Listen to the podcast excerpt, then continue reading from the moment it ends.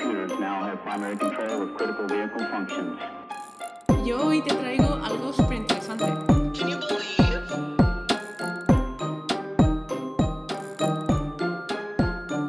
Leyendo comentarios en directo, ni que, ni que estuviésemos en Twitch. Entonces hemos resuelto el misterio del enchufe. Hemos resuelto el misterio del enchufe, chicos. Vale. Hemos resuelto un misterio muy importante del piso de Kira. Sí, eh, nos encontramos aquí el 18 de julio de 2021 a las 4 y 27 de la tarde. El Eh, penúltimo capítulo de la temporada. El penúltimo capítulo de la temporada para informaros de que hemos arreglado un enchufe que teníamos en el pasillo muy importante gracias a Jessica, que es esta chica de aquí con la que estoy hablando. Hola, yo soy Jessica. ¿Qué Yo tal? soy Kira. Y juntos somos la ley de Murphy. Yes. Y esta parte, la Menda, ha ido a conectar la tablet y ha entrado el enchufe. Y Kira ha dicho como, en plan, ¿qué ha pasado? eh, a ver, es que llevo casi tres años en este piso, creo, no sé si dos, no sé, yo- mucho tiempo y ese enchufe nunca he podido enchufarlo. Y es que Marcos también ha flipado porque es que un día estuvimos intentando meterlo a la fuerza en plan, y que no, que y no. yo lo he metido enseguida. Es que yo ni lo sabía. He hecho chut y ha entrado. Y ya lo hemos descubierto qué pasaba. Y estoy como súper contenta porque, no sé, la Virgin Yeezy está aquí para serviros a todos. Os bendigo. Y esto es nuestro, nuestro dato así, pues, no sé, importante, interesante, Sí, no, sé. Es eh, domingo. Sí, Mm, esto es la ley de Murphy. Sí, Y esto está. ha sido un misterio resuelto. Trabajo hecho, ya podemos acabar el capítulo. Claro, ya está. Yo ya, yo ya estoy tranquila. Hasta la semana que viene. Ah, ya. ¿Te imaginas que el penúltimo capítulo fuese solo eso, en plan, misterio? Dos minutos de capítulo ya. No. Ay, ¿cómo estás? Pero sí que es... Vale. Vale, te he interrumpido. ¿Qué ibas a decir? Que iba a decir que a lo mejor este capítulo sí que se nos queda un poquito más Sí, corto. sí. Porque, eh, como Estamos- es el penúltimo... Sí, estamos Entre que hace preparando. ah, sí, entre que hace calor y que estamos preparando cositas para el último que va a ser más gordo, Exacto. pues un poco de relax ahora. Efectivamente. Y como estoy, pues bastante bien. Esta semana ha sido bastante tranquilita. Hoy he dormido mucho, que íbamos a grabar por la mañana y no hemos grabado por la mañana porque me he despertado exageradamente tarde. Y Creo esto que... de normal lo hago yo, pero ha sido, en plan, tampoco me he despertado muy pronto yo, pero en plan, ha sido como el uno reverse, el, el Sí. de esto del reverse de uno, en plan, pum. Tal cual. Y cuando he visto los mensajes de Kira digo, mierda. Eh, o sea, creo que mi cabeza confiaba en que Kira se despertase más o menos a la misma hora que yo. Porque de normal sí. de Claro, normal sí. a veces sí que ha pasado, entonces yo pues me he despertado y digo, bueno, seguro que Kira también. No, o es que como he tenido un fin de, en plan, exageradamente de- relajante. En plan, porque de normal tengo, yo que sé, que si me voy a comer a casa de la familia de Marcos o que si hacemos en plan, o que si bajo a mi casa o tengo algo así un poco más importante que hacer. Pues no, en plan, yo desde el viernes ya, cuando ya edité el programa, el podcast y todo eso, dije, ale, ya descanso, en plan, y no, tampoco estaba haciendo cosas muy importantes el fin de, sinceramente. Entonces, como que me he levantado pronto esta mañana porque anoche me fui a dormir relativamente pronto también, en plan, no sé, estoy bastante relax. Mírala a ella. Sí, aunque- Sí, dime. Que nos fuimos a comprar el, el sábado por la mañana un juego para la Switch que se llama... Efectivamente, la acabo de ver. Ah, es una fantasía, se llama Ring Fit Adventure y es de, en plan, pues de, de ejercicio. Si habéis jugado al Wii Fit, pues algo parecido, pero mejor porque viene como con una rueda que tienes que apretar y tienes que hacer fuerza, un montón de fuerza. Ayer estuve jugando 20 minutos, ¿vale? Y tengo unos agujetas hoy que es que voy a volver a jugar luego porque es súper gracioso el juego. En plan, además es un RPG que puedes subirte los skills, puedes desbloquear cosas, movimientos y mierdas así. Jessica me estaba mirando con una cara de que no le importa para nada. No, no, no es que no me importa, es que a veces no entiendo qué es el RMRMRS que has dicho de las RPG, skills. eso. Role Play Game. Ah, claro, Claro, tiene sentido. RPG. En plan, pues, el roleplay es Ah. que pues, tú has Sí, que lo- encontrado esta cosa y tienes que derrotar al malo, que es un, dragón gigante que es eh, culturista. A ver, visualmente tiene buena pinta, Sí, en el sí, sentido de tipo el Splatoon. Exacto, tiene muchos colorines y tal. El. Splatoon sí. ¿Tiene El- colorines? Sí, el Entonces ya Splatoon también lo estado jugando mucho últimamente. El Splatoon, buen juego. Sí. Una persona que no le gustan los videojuegos. Es el único juego al que he conseguido que juegue Jessica. Y Sí, le sí, gusta. Sí, sí, sí, y me quedo embobadísima. O sea, Kira puede estar jugando ocho horas que yo... Sí. Si haces, si algún día te abres el Twitch, por favor, juega los Splatoon. Vale, vale. Juega al voy a Splatoon. jugar luego si que te quieres quedar un ratito. Vale. ¿Cuánto tiempo sin fantasía? ¡Qué guay! Bueno, esta intro sin muy pocos... No tiene sentido A ver, nada ya, chicos. hoy a ver. hemos, hemos grabado, estamos grabando otra vez con la luz encendida Sí. y sigo un poco como rayada con el tema de Es no estoy extraño. grabando. Es extraño. Sí, porque. oh, sí, porque yo casi digo cosas como si no estuviésemos grabando. Es que lo de la luz es, es complicado. Sí, está, es un ambiente extraño. Pero Bueno, bueno. ¿de qué me vas a hablar hoy tú? Yo hoy te traigo algo súper interesante. Vale. Que no sé de dónde me ha venido la inspiración. En plan, sé que las de And That's Why We Drink tienen un capítulo de esto, pero el otro día vi una cosa de gemelos y dije, hmm, interesante, y me acordé de este caso. Que eh, creo que tú ya lo conoces un poquitín. No sé si vosotros lo conoceréis. Yo no sabía que tenía nombre en español porque en inglés es The Silent Sisters y en español es Las Gemelas Silenciosas. Sí. Vale. Sí, sí, sí, sí. Vale, vale, vale. Es, vale. un, es, es muy creepy, ¿eh? Es muy curioso el caso. Muy, mucho. Vale. Yo lo, lo No, no, definiría creepy más como también. creepy. Creepy también, ¿eh? Pero curioso también, yo qué Vale, sé. venga, a ver, Bueno, vale, cuéntame pues, cosas. Las gemelas silenciosas eh, eran June y Jennifer Gibbons, ¿vale? Y nacieron el 11 de abril de 1963, ¿vale? Vale. En un hospital militar en Yemen, porque eh, su padre era técnico de la Fuerza Aérea eh, y básicamente, bueno, vale. Ellas dos eran hij- eh, hijas de inmigrantes de Barbados, ¿vale? Del Caribe. Y eh, su padre tenía que moverse mucho por el mundo por el trabajo que tenía. Y llegó un momento que le mandaron a Inglaterra. Estuvo, ellas pues se criaron básicamente en Inglaterra en un principio. Y luego en 1974 se fueron a Gales, que es cuando esto empieza a coger la historia. Ya, em- perdón, la historia ya empieza a coger fuerza, ¿vale? Vale. El pueblo al que se eh, mudan se llama Harvard. mm, Es que los nombres.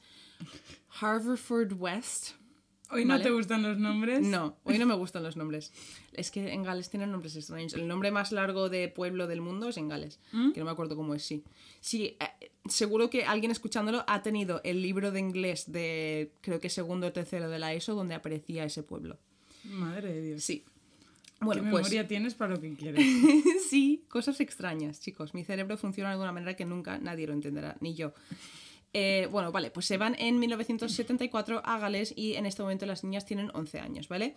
Eh, la lo curioso de estas niñas ya antes de estar en Gales, ¿vale? Es que ya de bebés, en plan, cuando nacieron, se notaba que no hablaban mucho. En plan, que les costaba comunicarse, ¿no? Y que solo balbuceaban entre ellas dos. En plan, que tampoco... Y encima tardaron muchísimo en, en empezar a hablar, en empezar a formar palabras, ¿vale? Vale. Y además, en un principio, cuando eran bebés, que ni siquiera deberían de estar hablando, pero sí que les, les notaba algo, eh, los llevaron al médico, a las dos, por si era un problema de desarrollo, en plan típico. Pero los médicos indicaron que estaban eligiendo, eh, las bebés estaban eligiendo solo comunicarse entre ellas dos.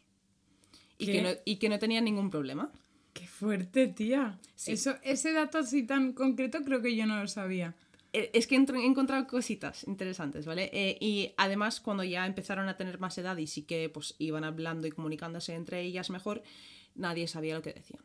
Era ininteligible, en plan, no, no se podía entender. Y si intentabas hablar con ellas, se paraban en seco y te miraban. Y no respondían, no se movían, no hacían nada. Muy creepy, ¿vale? Eh, y tanto. Luego, mucho tiempo después, una de las hermanas acabaría contando que hicieron un pacto en el cual no iban a hablar con nadie más. Tía. Nunca, ¿vale? Em- y además dijo, según ella, según June, June dijo esto, eh, empezó todo como un juego, pero que llegó al punto en el que se acostumbraron tanto a estar en ese mundo que no podían parar y se sentían incluso atrapadas por la situación, ¿vale? Eh, luego descubrirían que lo que estaban hablando entre ellas era un dialecto de la lengua criolla llamado Bajan y estaban hablando de manera muy rápida, porque los padres, siendo del Caribe, me imagino que lo habrán hablado con ellas en casa y era una Claro. mezcla de eso y inglés, todo súper rápido y que nadie podía entender, ¿vale? Vale. Eh, hay que tener en cuenta que, claro, esto no lo he dicho antes, vale, importante, las niñas eh, eran una familia negra y se mudaron a Gales, se mudaron a Gales en 1974 y era la única familia negra del pueblo al que se Vale. mudaron, ¿vale? Sí. Que ya estarían señalados ya no solo por la peculiaridad de las hermanas, sino encima Exacto, encima en esa época, vale, por pues... color de piel. Exacto. Eh, ellas dos eran inseparables, ¿vale? Y no hablaban con nadie en el colegio cuando empezaron a ir al colegio en Gales, ¿vale? Eh, ni con sus propios padres hablaban. Ujú. Eh, se comunicaban en un idioma que nadie entendía, todo eso, ¿vale? Eh, aunque de pequeñas su comportamiento ya era súper extraño, en plan, pues hacían todas estas cosas de no se comunicaban con nadie tal. Cuando empezaron a ir al instituto en Gales, su comportamiento se volvió todavía más raro, en plan, más extraño, ¿vale? Obviamente recibían un montón de bullying en clase por ser negras, eh, hasta el punto en el que algunos profesores las dejaban irse a casa cinco minutos antes para que pudiesen salir corriendo, básicamente, porque la gente era, era abuso físico de todo, de todo, sí. Tía. Sí. Hostias. Y en este momento, Qué cuando crudo, empiezan eh. a estudiar ahí, también empiezan a hacerlo literalmente todo sincronizado. Todo, absolutamente todo. Caminaban a la vez, hacían los mismos gestos a la vez, en plan, lo que has dicho tú, muy creepy, ¿vale? Y si, o- otra vez, si las interrumpías o si las mirabas, se volvían a quedar quietas y se quedaban como catatónicas si las intentaba- intentabas hablar, ¿vale? Es que imagínate ser los padres. Pero es que era rollo en plan. Si una, por ejemplo, si una iba en caballo y se caía del caballo, la otra se tiraba al suelo. En plan, que tenían que hacerlo, les tenía que pasar todo a la vez, ¿vale? Todo. Tía. Sí. Eso, eso es para que te coja un toque muy fuerte, muy jodido. Es que ¿eh? es algo psicológico, en plan, algo que se crearon ellas de pequeña y que no tuvieron, obviamente, la atención médica debida. Igual eh, tendría que ver algo, su color de piel, el país en donde estaban, todo eso es que seguro que influye todo, seguro. ¿vale? Efectivamente. Vale, pues, eh, o sea, ya he dicho, ni siquiera hablaban con sus padres, ¿vale? Pero si querían comunicarles algo, si querían ver la tele o lo que sea, lo que sea dejaban una nota. En plan, dejaban una nota para sus padres y sus padres le ponían la tele al lado de las escaleras para que ellas pudiesen verlo desde su habitación, sin salir, ¿vale? Vale. Sí, sí, sí. Tía. Es que si, si es que sabían comunicar, sabían, habl- en plan, si claro, están es que escribiendo era notas... su decisión Exacto. el no querer Exacto. comunicarse, ¿sabes? Porque Exacto. entenderlo lo entendían y seguro que desde bien pequeñas confío que esas dos chiquillas son lo suficientemente inteligentes para entender y Claro. tener el poder de decisión de decir no me quiero comunicar Exacto. con X. Pero me imagino que hasta cierto punto, porque si eso es algo en plan, lo que dices tú, que te crea un TOC en la cabeza y no puedes salir psicológicamente de eso. Es como la gente que tiene TOC, que yo que sé, no me estoy riendo de esto, en plan, estoy poniendo un ejemplo de verdad, que, de verdad que he visto. La gente que piensa que si no abre y cierra las puertas del coche 14 veces antes de entrar al coche, se va a morir en un accidente de su madre.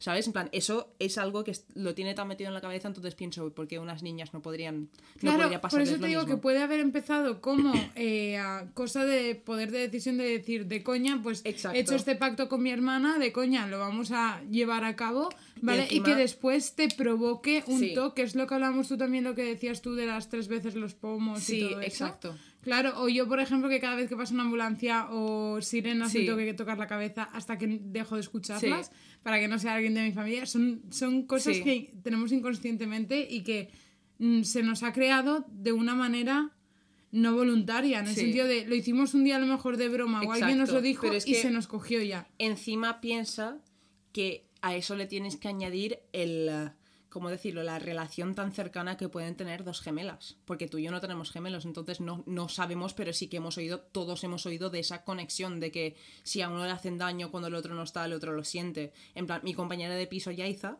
eh, tiene una amiga, eh, creo que me lo contó ella, tiene una amiga tiene- que tiene gemela que eh, creo que tuvo, no sé si tuvo un aborto natural o algo así, le pasó en el hospital, pero tuvo que ir al hospital y la otra eh, mientras le estaba pasando eso, le ingresaron al hospital también por fuertes dolores en el estómago.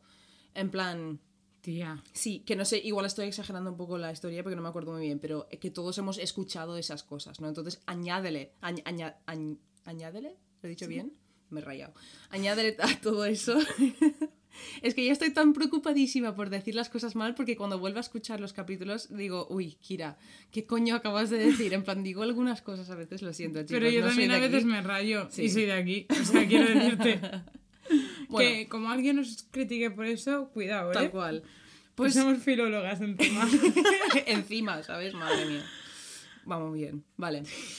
Eh, pues vale, volviendo al tema. Esto ya eh, son problemas, en plan, Claro. están entrando a la adolescencia y esto es duro.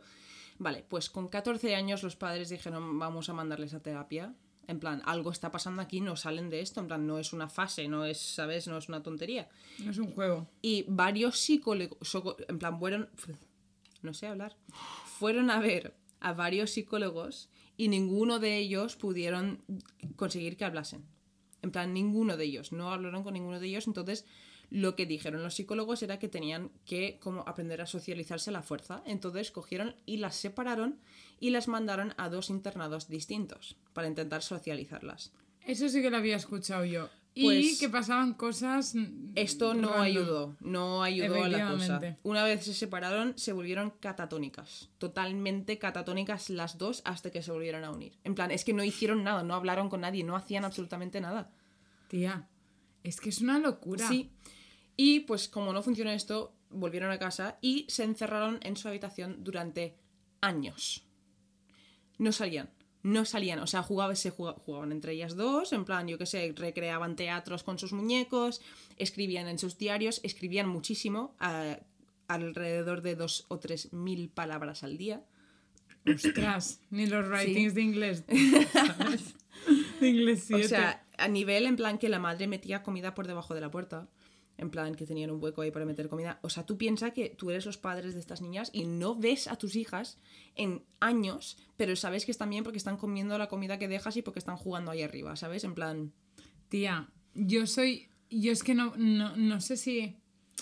No sé cómo hubiese reacc- reaccionado ante esa situación. Yo creo que en algún momento se me cruzarían los cables y tiraría la puerta abajo. Es que, es que, no sé. Tía. Es Yo siendo madre, sí. Yo creo que estaría tan preocupada. Pero ¿y si mi- piensa, piensa que las has visto tantas veces catatónicas por situaciones así que igual no quieres volver a verlas. En plan, sabes que están bien, están comiendo. Yo qué sé, igual llega un punto en el que dices, "Puf, están bien. Ya, pero es, yo qué sé, un mínimo de que No les dé la luz del sol, ¿sabes? También El- tenían otros hermanos.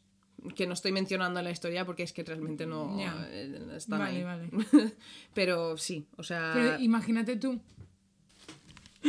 ¡Qué susto me acaba de dar! Soy la única. eh, hemos tenido un fallo técnico pequeñito, es que se nos ha caído una de las mantas mientras estábamos hablando, así que si aparece. Esto no tiene sentido, es por eso, ¿vale? Es que encima iba a decir algo, pero no sé, ya se me ha olvidado. Sí, sí, que- sí, no, se nos ha cortado Sí, sí, sí, totalmente es el que rollo, yo me he asustado que flipas. Estaba diciendo Kira, si hubiésemos estado hablando de fantasmas, nos hubiera, o sea, nos hubiésemos puesto a chillar, ¿eh? Hombre, y tanto, y Porque tanto. se ha hecho pum, Sí, se sí, ha caído. tal cual. De repente, Ay, vale. Vale, continúe Bueno, usted. Voy a continuar, vale. Pues eh, lo, eh, lo hacían todo juntas, ¿vale? Dormían a la misma hora, comían a la misma hora, todo. Lo único que hacían por separado, en plan sí que lo hacían a la vez, pero por separado, eh, era escribir. Y sus diarios son como la única forma de pensar, de saber qué, está, qué estaba pasando por su cabeza. ¿y eran comprensibles o hablaban en esa...? No, eran totalmente comprensibles. Vale. Lo que pasa es que sí que escribían en una letra súper pequeña y, o sea, una página de un diario no te cabe en 2.000 palabras. Pues en una de las suyas sí, porque escribían con una letra súper pequeña encima cursivo que cuesta de entender, ¿vale? Pero eh, en estos diarios que los encuentra una, bueno, sí, los encuentra una mujer de la que hablaré luego, pero para hacer un poco de spoiler, ¿vale? Eh, escriben más o menos pues cómo sienten una sobre la otra, qué piensan, ¿no? Y eh, no es para nada lo que parece. Vale. Vale. June Gibbons, ¿vale? Eh, que si mm, no recuerdo mal, June era la que nació antes y Jennifer nació 10 minutos después. Entonces, como Jennifer que le tenía cierto envidia, no sé, que pensaba que June era mejor. Bueno, June Gibbons escribía, escribió en su diario, ¿vale? Nadie sufre como yo, no con una hermana. Con un marido sí, con una mujer sí, con un hijo sí. Pero esta hermana mía es una sombra negra que me está robando la luz del sol. Es mi único tormento. Yau. ¿Sabes? O O sea, sea- yau. Eh, Sí, Uf. sí, uff. porque es tu hermana, rollo. Es Es tu que herma- Y encima es alguien de la que no puedes dejar de hacer todo junto. En plan, estás como Atada. Atada. Sí. Es que ya no sé si es conectada como algo positivo o es atada como algo negativo. Es que es lo que te digo, que las dos hicieron este pacto y se ve que empezó como un juego, pero no conseguían salir, ¿vale? Claro. Eh, Jennifer Gibbons, la otra hermana, escribió esto. Nos hemos convertido en enemigos mortales. Sentimos los molestos rayos mortales que despiden nuestros cuerpos, golpeando la piel de la otra. Me pregunto a mí misma si puedo deshacerme de mi propia sombra, si es posible o imposible. Sin mi sombra moriré, sin mi sombra obtendré una vida, seré libre o me dejarán morir, sin mi sombra que identifico con una cara de miseria, engaño y asesinato. Tía. Tía. O sea, esto no, no es como too much. Es que volvemos Sí, a lo Esto mismo. lo empezaron a escribir a partir de. Porque los diarios, sí que voy a decirlo, esto con 11 años no lo escribían. Esto eh, se les regalaron los diarios estos en las navidades de 1979 cuando tenían 16 años. Entonces, Sí, pero bueno, ya son 16 Sí, años sí, que tú ya estés hablando en esos términos y encima con ese vocabulario, porque recordemos que si han estado encerradas intuyo que no iban al colegio. Claro, Exacto. y tienen un nivel de vocabulario y de expresión realmente muy bueno, sí, sí, sí. pero a la vez están metidas en una movida que ni ellas saben la, No, la no, no. gravedad que tiene. Es flipante. ¿Sabes lo que te quiero Sí. decir? Es que me parece una locura que una niña de 16 años sea capaz de escribir de esa manera, porque me parece una manera como muy, joder, muy pro. Sí. ¿Sabes? El explicarte, cuando encima cuando son sentimientos de estos así. Es que son- me recuerda muy a Edgar Allan Poe. Es que es muy difícil, tú y yo esto lo hemos hablado muchas veces porque las dos escribimos un poco de música, escribimos canciones y tal. Y es muy difícil sentarte y escribir algo de odio o de dolor sincero. Es difícil porque es algo que mm, en la condición humana es intentar rechazar esas cosas, entonces no quieres escribirlo. ¿Sabes lo que te Claro. quiero decir? Esto es puro, esto es algo súper... Súper descriptivo además. Sí, sí, sí, sí. Sí, sí, por eso te digo que me recuerda mucho a, lo que hablábamos el otro día también con lo de los pájaros de Edgar Allan Poe, ese- esa atmósfera negra gótica del siglo XIX, Exacto. así de, de Estados Unidos, Tal ¿sabes? cual, tal cual. Igual. O sea, de- seguro que estas niñas leerían, leerían un montón. a lo mejor, Segurísimo, segurísimo. y por eso tienen ese tipo de vocabulario.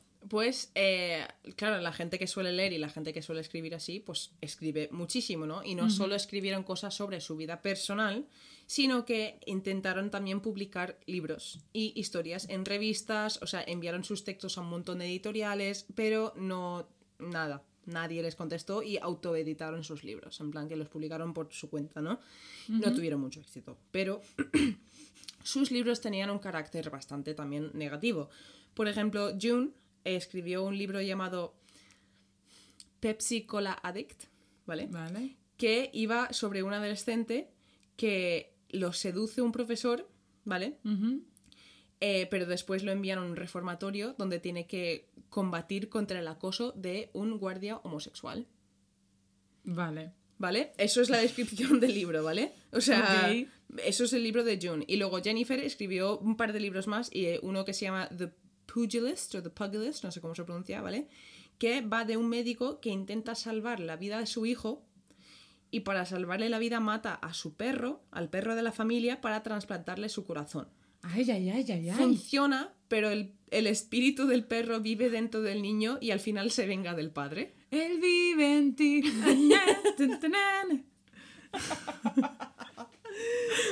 Tía, Tía. es- mm, no sé, no sé. O sea, ¿en qué momento desarrollas esa puta imaginación? Yo lo he pensado también cuando lo estaba leyendo, digo, no es por nada, pero lo de matar al perro para trasplantar su corazón, el perro vive... Eso es una película de terror. En Sí. plan, ¿sabes lo que te quiero decir? Que tampoco lo de Pepsi Cola Addict, pues oye, me parece un poco extraño, pero el otro, no sé, me- la trama, oye, de no sé si lo vería porque muere el perro, ya me conoces, pero... Ah, no, no es que. No, bueno, pero revive. Claro, Él es vive que en ti. él vive en ti. bueno, vale, pues, Perdón. no, tranquila. Continúe usted. Vale, eh, bueno, pues eh, como he dicho, fracasaron un poco con esto, no tuvieron muchísimo éxito, entonces en vez de escribir sobre crímenes, empezaron a cometer crímenes. Ah, venga. Juntas de la mano, ¿vale? Empezaron pues robando cosas pequeñitas de tiendas eh, y también como que tuvieron mm, fuertes brotes de violencia y se pegaban entre sí bastante. Eso sí que lo había escuchado yo. Jennifer intentó estrangular a June. June intentó ahogar a Jennifer en un río. Eh, en plan, así, así, pero siempre se acababan perdonando. Porque, claro, solo. Tú, en plan, imagina que solo sois. Claro, no es la situación, pero imagina que solo quedan dos personas en el mundo, literalmente. Te peleas con esa persona. ¿qué- ¿Y qué haces? Estás Claro. solo. ¿Sabes lo que te quiero decir? En plan, esa es su situación, que sí, que existe más gente, pero para ellas y el pacto y la cosa que les está pasando Sí. en el cerebro a ellas por no haber recibido Para la ellas no hay nadie más. no hay nadie más. Entonces te peleas y quieres matar a esa persona, pero luego dices, es que si tú no estás, ¿qué hago yo? Tal ¿Sabes? cual.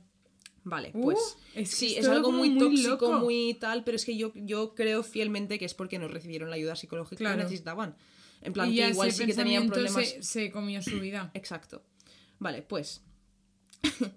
Vale. Eh, en los diarios, por ejemplo, June puso en su diario que no tenían amigos, no tenían nada que hacer, por lo tanto hacían cosas malas.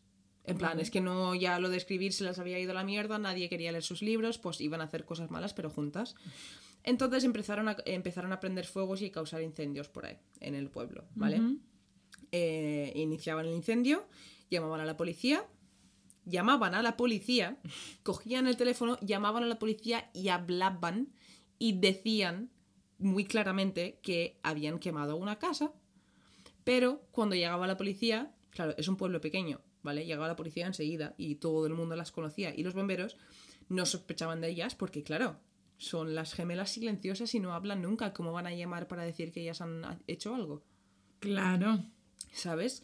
Es Pero que- uh. sí, pero claro, a la segun- no, tercera o cuarta vez ya de hacer esto, mm, al llegar la policía y verlas ya ahí la tercera o cuarta vez dijeron, No huele un poco raro. no aquí? huele un poco raro aquí. O sea, mm, algo me extraña, ¿vale? Pues eh, acabaron mandándoles a un hospital, a un hospital, un hospital psiquiátrico donde estuvieron durante 14 años de su vida. Eso sí que lo sabía. Vale. Durante este tiempo, el caso se hizo monumental en Inglaterra. Hombre.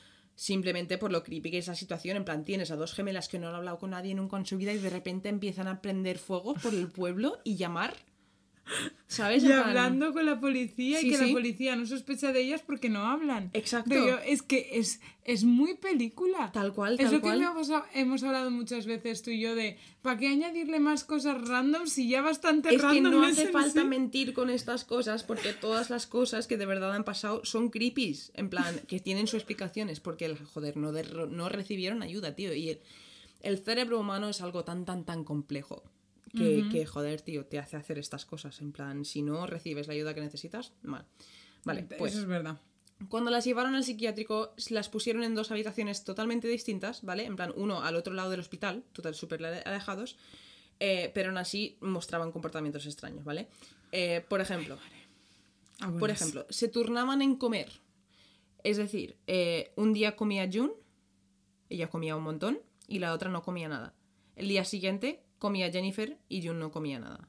Tía. Y así se turnaban, ¿vale? En plan, y además que no coincidían, nunca estaban juntas. Vale.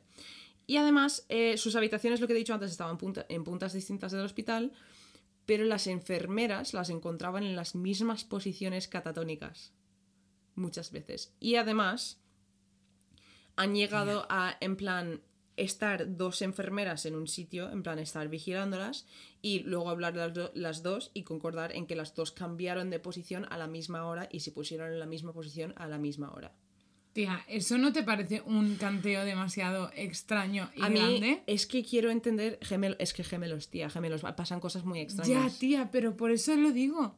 Pero creo que tan extraño, en plan, hay muchos gemelos en el mundo, pero es Ya. que esto es como, es lo que hablábamos antes, es un fa- o sea, una mezcla de muchos factores, sí. ¿sabes? Es una cosa muy rara. Y encima las posiciones en las que se quedaban también eran un poco creepy, en plan a cuatro patas con la espalda levantada a lo exorcista, en plan del revés. Ay, ay, ay, ay, Sí. ay, ay, ay, Kira. Sí, bueno, Uh. vale. Eh, claro, el caso se hizo muy famoso, se conoció por toda Inglaterra tal, y había una periodista llamada Marjorie Wallace, ¿vale? Efectivamente. que trabajaba para la Sunday Times y estaba obsesionada con las gemelas y las quería conocer y entrevistar y tal. Eh, y además acabó escribiendo una bi- biografía de las niñas. Eso sí que lo sabía. Vale, pues ella solicitó verlas en el hospital, ¿vale? Y los guardias literalmente tuvieron que llevarlas en brazos porque estaban catatónicas y además cuando digo catatónicas no es que estuviesen en plan así mm, No, estaban tiesas. maleables, estaban tiesas y se ponían en la situación y los tenían que levantar y dejar en la habitación. Como un muñeco. Exacto, tal cual, vale. Pues en un principio, obviamente, no querían hablar con Marjorie, nunca le, no le contestaban ni le miraban, tal, ¿vale?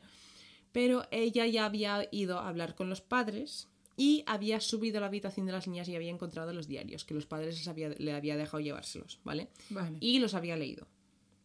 Habían un montón, montones y montones de libros, montones, tía, y los había leído todos, ¿vale? Es que imagínate eso, eso te lo tomas primero como novela. Sí, sí. De ficción o algo, sí, porque si no, no lo soportas. Pues entonces decide, coge y decide utilizar toda esta información para ver si quieren hablar con ella. Y empieza a hablar de escribir. Y dice que ella también es escritora y que, que había leído algunas de sus cosas y que les gustaba. Y de repente levantaron la cabeza y empezaron a hablar con ella. Y encima hablaron con ella de manera en plan ansiosa, en plan que, que necesitaban hablar de sus libros, que querían opiniones y consejos de cómo escribir mejor y tal, en plan que les apasionaba, ¿vale? Y enseguida crearon una relación con ella y empezaron a fiarse de ella. Vale, pues sí, que de hecho fue creo que la única la persona, única persona, con la que... es- única persona con la que pudo Las mantener dos. varias conversaciones con las dos. Exacto, con las dos. Pues volvió varias veces a verlas, ¿vale? Y decía, eh, esto según Marjorie, eh, tardaba como una hora en leer solo una hoja de los libros. No, perdón, perdón. Esto lo he leído mal. Tardaba cinco horas en leer solo una hoja de los libros porque la letra era súper pequeña, súper, súper pequeña. Y encima Dios mío. las chicas, las, las gemelas, cada vez que iba, les, le preguntaba en plan hasta el último detalle de qué pensaba, de cómo habían escrito, de todo, en plan, absolutamente todo, ¿vale? Sí que les interesaba el tema, Sí, vamos. exacto. Pues en 1993 cogen y van y las transfieren a otro hospital, ¿vale? Vale. Y eh, volvió Marjorie a hablar con ellas para ver qué pensaban de esto, en plan, que qué iban a hacer, que si querían seguir en contacto con ella. Y Jennifer le interrumpe y le dice, Marjorie, antes de eso voy a tener que morir. Dios. Y Marjorie le dice, ¿por qué? Y Jennifer le contesta que es así como tienen que ser las cosas. Tía. Vale. Ese mismo día... Convencida de ello. Sí. Ese mismo día cogen y las transfieren a los- otro hospital, ¿vale? Y cuando están en el camión, Jennifer se queda dormida en, el, en, los, en las piernas de June, ¿vale? Pero con los ojos abiertos. Vale. Eh, Uh, al llegar al hospital, estaba muerta. ¿Qué dices? Sí. Y la autopsia ponía muerte natural. Bueno, no muerte natural, pero que se le había inflamado el corazón. En plan, que se había muerto de eso, pero que no era ni envenenamiento ni nada parecido. Que no, la- no era imposible que algo externo se lo hubiese causado, básicamente. Tía. Sí, Dios mío. Qué Cuando- creepy. Sí. Y cuando Marjorie fue a ver a June la siguiente vez, June le dijo que ya estaba libre y que Jennifer había dado su vida por ella. Eh, June le dice que había pactado, habían pactado básicamente otra vez en que para poder tener una vida normal una de ellas, la otra tenía que morir. Y Jennifer dijo que ella era la que quería morir. Y en la lápida de Jennifer hay un poema escrito por June que dice lo siguiente. Ahora. Una vez fuimos dos. Las dos éramos uno. No fuimos más dos. Uno a través de la vida. Descansa en paz. Tía, tengo los pelos de punta. O sea, tengo los pelos de punta. Sí. No, o sea, no, no, este, o sea, no recordaba el final así, te lo juro. No sé, no sé si es porque me lo estás contando como directamente, Es- viendo un sí. vídeo, pero, uff, los pelos de punta, ¿eh? Y encima, nada más morir Jennifer, June ha podido llevar una vida totalmente normal. Eso sí que lo sabía. Empezó a hablar con la gente, ahora vive además al lado de sus padres en el mismo pueblo de Gales, se comunica con la gente de la comunidad y lleva una vida totalmente normal y además puede hablar del tema sin problemas. Ha- Dice que, o sea, ha dejado de escribir, no escribe más y dice que es porque ahora ya se puede comunicar con el mundo y no le hace falta. Tía, Sí, y sigue viva a día de hoy, creo. Creo. Lo último que sé de ella es una cosa del 2016. Tía, eh, escúchame, imagínate que tú eres vecina del pueblo y te has criado con esa chiquilla. Sabes toda la vaina y de repente te vas a comprar el pan un día y te pregunta ahí por tus Sí, hijos, sí, sí. por los perros, por lo que sea, ¿sabes? Tal cual. Y tú te no te quedarías rayadísima el rollo. Esta tía no me ha hablado en la vida porque tenía un supuesto pacto con Tal su cual. hermana que resulta que su hermana se murió cuando se iba Sí. a otro psiquiátrico Se o ve a otro hospital. Sigue ¿sabes? siendo una persona bastante reservada, en plan que tampoco es súper social, pero que sí que te- sin ningún problema se va a comprar el pan, como dices tú. En plan. Claro. Y eh, como es una persona que sigue viva, hay, hay algo de este, hay una cosa que he omitido del cuento, ¿vale? Que es algo que he encontrado en varias fuentes y no sé cómo es de verdad, pero lo voy a contar. Solo que me sabe mal contar estas cosas de la gente que sigue viva, no sé, es muy privado, ¿vale? Vale. Pero se ve A que ver, no creo que lo escuche. cuando estaban haciendo su rollo este de crímenes por ahí robando y saliendo por ahí, se encontraron con dos turistas, eh, no sé si eran americanos o australianos, eh, por ahí. Y les hablaron, en plan, ellas no los conocían, entonces ellos, pues ellos, y no se extrañaron tampoco, ¿vale? Claro. Y eh, como a una de ellas, les- no, a las dos les gustaba el mismo, pero el otro, pues eran amigos y tal, pues salieron, empezaron a quedar con los dos, en plan, como de parejitas, ¿no? Anda. y perdieron la virginidad con el mismo chico. En la misma noche, juntas. Tía. eh, se ve que mandaron el otro a tomar por culo y una de las veces que habían quedado los tres y, y además se ve que solo podían hablar con ellos cuando iban borrachísimas. En plan, tenían que emborracharse un montón para poder hablar con ellos. Tía. Sí. Y eh, se ve que una noche se emborracharon y estaban los tres y el chico este le quitó la virginidad a una de ellas y se ve que mientras estaban follando, pues lo típico, ella dijo algo, dijo algo en plan, cosas, diría cosas, no voy a decir qué cosas, todos sabemos lo que se dice mientras se folla. Eh, y se ve que la otra estaba mirándolo todo. La otra estaba Ajá. ahí mirando y cuando acabó con ella, luego se folló la otra y la otra dijo exactamente todo lo mismo que había dicho la primera hermana. En plan, se comportó de la misma manera. Tía. Y... Tía. Y eso es algo que. No sé, es que en el podcast en el que yo lo he escuchado y luego lo he corroborado en más sitios, pero en el podcast en el que yo he escuchado, una de las chicas dice: Mira, si yo he tenido que aprender esto, tú también. Pues ahora tú también lo sabes. Tía, me acabas de dejar loquísima. Me has Sí. follado la mente real, ¿eh? Sí, Qué fuerte. sí. Que eso está prohibido, que es súper ilegal, chacho. ¿El Bueno, en qué? esa época no lo sé. El que es En te- ilegal. Bueno, no. Ellas dos no follaron. Claro. Tía, vale, pero es lo que hemos hablado Es- muchas o veces. sea, es obviamente, raro. claro, es rarísimo. En plan, Y encima que se pero comporten querían igual. hacerlo todo juntos. Claro, o sea, a medida que me estabas diciendo lo de la misma noche con el mismo chico, o sea, era Claro. como encaja Si con no lo que podían ellas... separarse nunca. Claro, encaja con lo que ellas, pero a la vez, tío, yo soy ese chico y yo. O sea, ¿no te hubieses quedado muy Cariño rayada? mío, nunca has estado en una página de porno. Tú no sabes la cantidad de vídeos de ahí de gemelas. Uf, ya. ¿Sabes? En plan, Sí, tía, sí, sí, escúchame, que hay, hay mucho, mucho fetiche Ya. de ahí de gente entre familia y follarse a dos personas que son iguales y mierdas así, ¿eh? Muchísimos y, y no está bien, miraoslo. Tía, pero es que, que esté ahí presente, rollo, que las estés desvirgando, que encima digan lo mismo. O sea, ya no porque sean hermanas o gemelas o lo que sea, que ya me parece turbio, sino por todo, todos los extras que llevan. en- Porque es lo que habl- hablábamos, hay muchos gemelos en el mundo, pero estas son peculiares que van un poco más allá. Sí, ¿Sabes lo que te tal quiero cual. Decir? Tía, mm, muy fuerte, muy fuerte, no lo recordaba así, de verdad. Pues ahí tienes el caso de las gemelas silenciosas. Tía.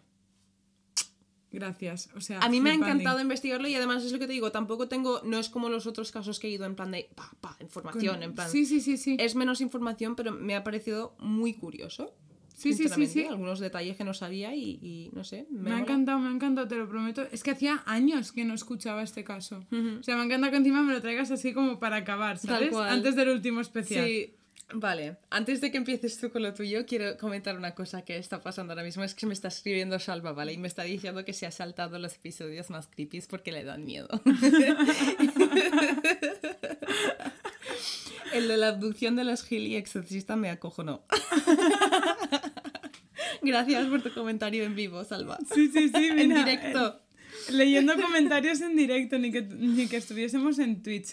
Bueno, yo te vengo a contar una cosa Dime. que es rara también de cojones, ¿vale? Vale. Porque yo me acordaba de esta historia Sí. Y me acordaba más o menos como que de la trama principal, pero no me acordaba de las cosas así como más eh, satánicas del caso, Sí, ¿vale? Y hoy te vengo a hablar del cortijo jurado. Vale. No sé si sabes lo que es. Poquísimo y por eso voy a buscarlo para tener una foto. Vale, pues chicos, eh, no sé, me ha dado ahora por Uh. investigar. Es un poco mansión Winchester, Estoy, pero no. estoy viendo las fotos de fuera y no me parece, en plan, me parece un sitio ya creepy de por sí de mirar, ¿no? Pues vas a flipar, ¿vale? Uh. El cortijo jurado es supuestamente, ¿vale? Perdón, es que estoy viendo fotos de Una de las casas más encantadas de España y es muy conocida por toda su fenomenología paranormal. ¿Podemos ir? Sí, está en Málaga. Claro. Quiero ir. Y yo se me olvidó ir en octubre. No me acordaba yo de esto. Por eso cuando lo leí dije, anda, anda, anda. anda, Necesito anda. ir. Vale. No hay indicios de cuándo comenzaron los fenómenos, pero sí que existen testimonios que afirman que todavía la casa tiene una actividad paranormal activa. Además, muchos catalogan el nivel de la actividad como alto. Uh. O sea, mucha tela, ¿vale? El cortijo jurado se encuentra junto a la carretera de la barriada de Campanillas, en Málaga, y es un cortijo de, bueno, sí, pues os lo voy a describir para que os hagáis una imagen mental, ¿vale?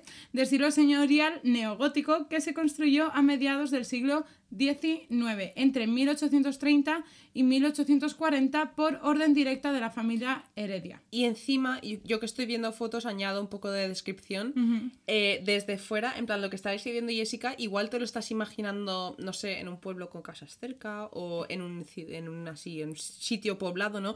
Está en medio de un campo. En medio de la nada. Está, está en medio de la nada. Estoy viendo fotos y es súper creepy. Las fotos que hay en Wikipedia hay una que se ve con la luna, que es la que tengo aquí Estoy preparada. viéndola. sí. Y que, tía, está a tomar por culo en una medio meseta ahí, ¿sabes? Es que está en medio de la nada. Uh. De hecho, no se sabe el año exacto, ¿vale? De la construcción porque no se han encontrado papeles escritos que certifique la fecha de su construcción. O sea, es como que ya como que toda la historia es un poco rara, ¿vale? Vale. Eh, sus 2.500 metros cuadrados Es que es gigante, ¿eh? están organizados en torno a un, patio, a un patio central. Tiene una planta rectangular con dos alas laterales, que es lo que estarás viendo tú, que sobresalen por la parte frontal para envolver la puerta de la entrada. Sí. ¿Vale?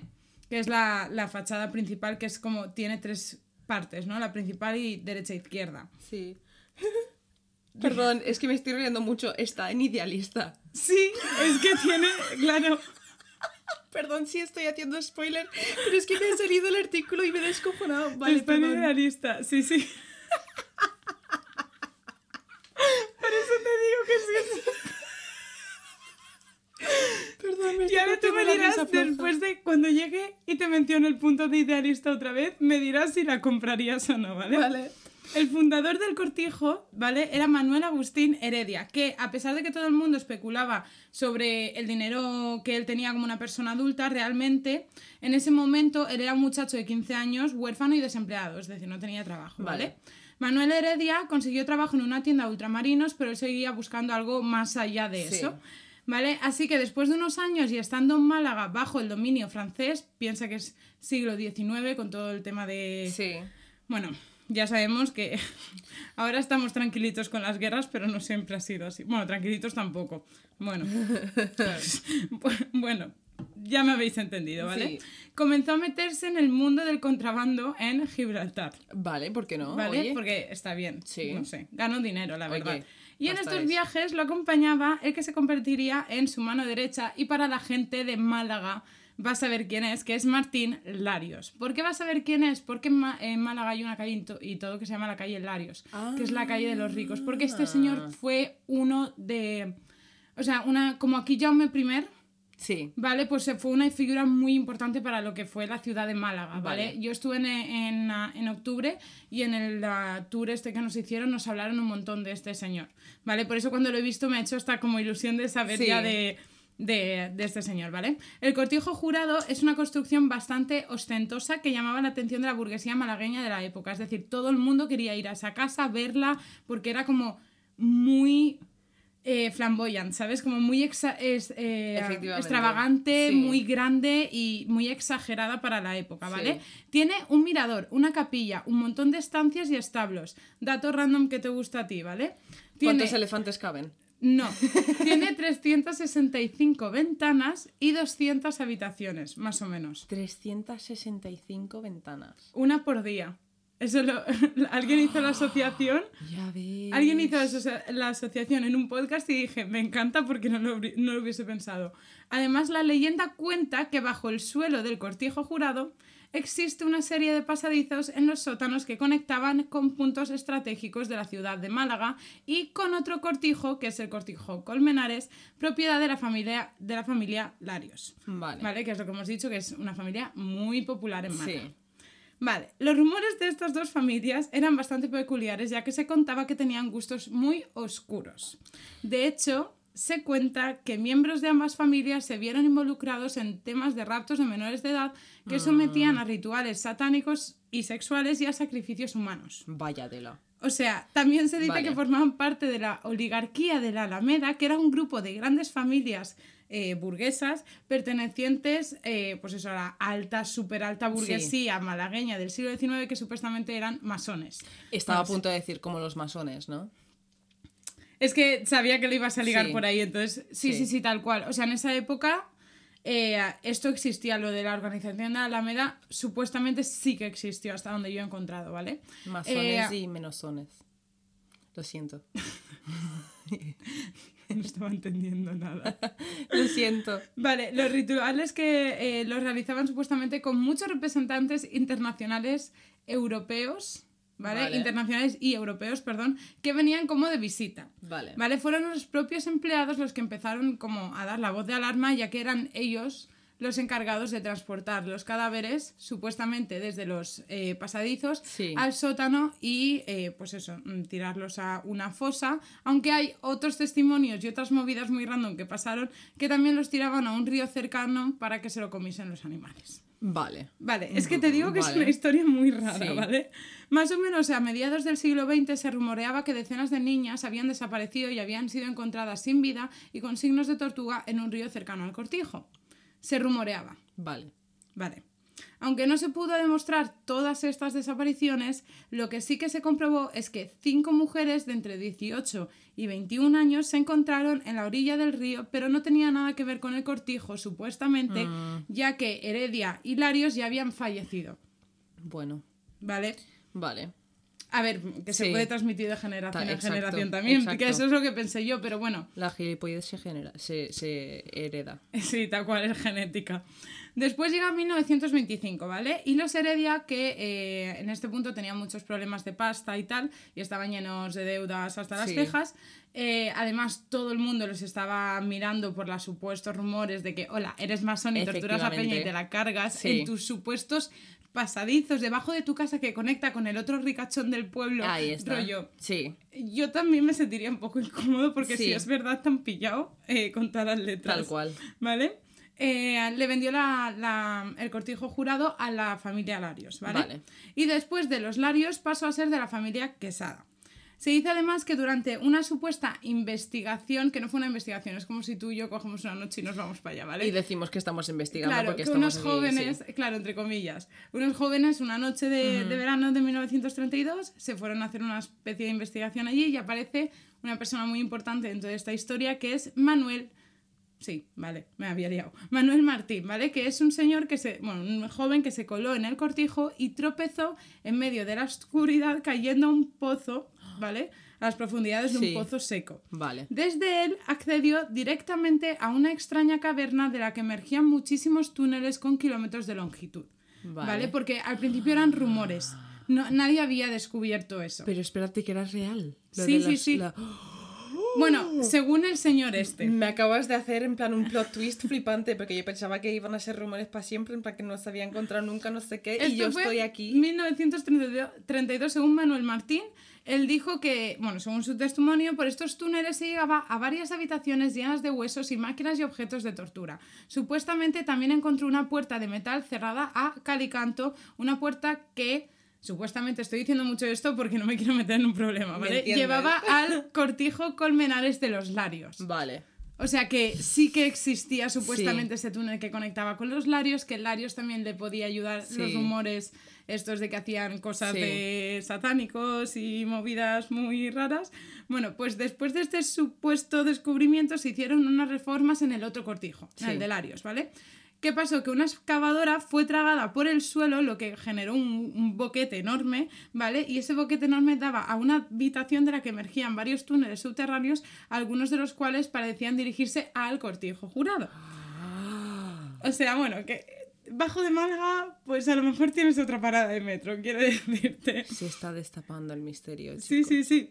En los 60 la compró, el cortijo fue comprado por un médico de Valladolid que nunca llegó a vivir allí, ¿vale? Después en el 75 la familia Vega Jurado compró la propiedad y por eso tiene este Jurado. efectivamente este nombre, ¿vale? Pero acabó siendo abandonada. en la década de los 90 el cortijo se convirtió en un sitio de reunión entre los adolescentes que quedaban a realizar Botellones. Ah, Bueno. vale. Yo, ouijas, hemos hemos tenido botellones. adolescencias distintas.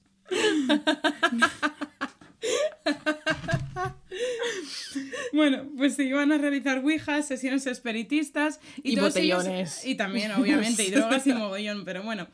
Todos ellos aseguraban que por medio de estos juegos muchos de los espíritus revelaban su nombre, apellidos y además la ubicación donde se encontraban sus huesos. Eso es lo que dice la peñuca, ¿vale? Eh, Bueno, claro, es que a lo mejor iban borrachos. es que lo- el botellón hace mucho. Después eh, resulta que todas las leyendas de- del cortijo hicieron que varios investigadores se desplazasen hasta Málaga para medir pues, los campos electromagnéticos, fotografiar cada rincón, Fasmofobia. realizar largas sesiones de psicofonías. Hay muchas en internet. Lo que no me gusta es que me digan lo que tengo que escuchar. Quiero escucharlo Sí, por mí y misma. sacarlo, sí. Claro, entonces no os las recomiendo porque pues ya te ponen lo que supuestamente se oye, Sí. ¿vale? Y supuestamente muchas de estas eh, hacen que se certifique que tiene un, es un sitio con mucha carga, Sí. su- supuestamente paranormal, ¿vale? Hay muchas fotos que se ven neblinas, orbes, lo de los puntitos estos que Sí. brillan, ¿vale? Pero bueno, movemos un poco más en el tiempo y ya acabamos en el dos, bueno, me queda nada. En el 2002, viendo que el edificio estaba abandonado, se compró con la idea de hacer un hotel de lujo, pero las obras se paralizaron y el proyecto nunca se acabó. Sí. ¿Vale? Y además ese mismo año, esto es una randomada que no he podido hacer double check porque lo he encontrado en un sitio súper random, ¿vale? Sí. Pero si esto es verdad, me rayo mucho, ¿vale? Ese mismo año se rodó un cortometraje relacionado con el mundo de Lovecraft. ¿Vale? y se cuenta uh, que vale. ocurrieron accidentes, incendios, las baterías se descargaban, el equipo creía sentir eh, presencias en, en lo que es el cortijo. Sí. Además, las, las imágenes en postproducción estaban defectuosas o dañadas Ah. y los discos duros se borraban. De hecho, el, la- el corto nunca llegó a salir porque, Hostia. claro, pues el material estaba mm, ya... Tengo un dato interesante para ti. Vale. Porque llevo todo este rato pensando, vale, este sitio es tan famoso como para saberse en más sitios que en España. En plan, ¿sabes lo que te quiero decir por lo que me estás diciendo? Entonces he pensado, ¿y cómo lo dirán en inglés? En Vale. plan, lo llamarán The Cortijo Jurado.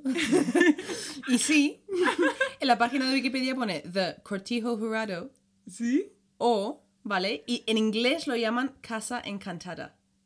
Vale. En plan, eh, me parece muy gracioso. Así que esto ¿Sí? es el- en inglés es The Case of the Casa Encantada.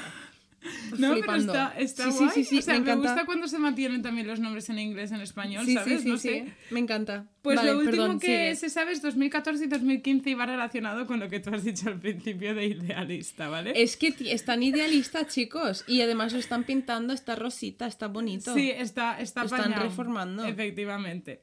Pues eh, unos años más tarde, en 2014, el Ayuntamiento de Málaga se vio obligado a forzar a los dueños a realizar cambios en su aspecto exterior y a vallar las inme- inmediaciones para evitar que los curiosos se colaran en su interior. ¿Vale? Aunque todo este esfuerzo pues no sirvió de nada, ya que la gente, pues tú sabes cómo es, que se cuelan en todas Efectivamente. partes. ¿Vale? O sea, ya está. No le intentes Ayuntamiento de Málaga porque te va a salir el tiro por la culata. Me encanta esa frase hecha. El tiro por la culata. Y llegamos a 2015 y el cortijo salió a la venta por 16 millones de euros en Idealista con la intención de hacer un hotel de lujo con más de 200 habitaciones, pero nunca salió un comprador. De hecho, y quiero acabar con esto porque creo que te va a encantar mi última frase. Es que sabes que le han, bra- le han bajado el precio este- el- hace un Sí, par ahora de está años. dos, eh, 12, 12 millones, millones. y medio, Sí. 12,8, ¿a que sí? A ver, está un poco que se cae, quiero decirle. Estoy, y encima en la página de lista te cuenta la leyenda. En plan, Sí. Pone la leyenda negra del cotijo jurado y te lo cuenta. ¿Así quieres venderlo, amigo? Yo también he pensado. Igual te lo compra Iker, no sé. ¿Te imaginas que Iker se compra el cortijo jurado y se monta ahí la biblioteca?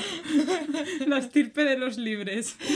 Me meo, qué fuerte. Vale, Bueno, dime. mi última frase Sí. es...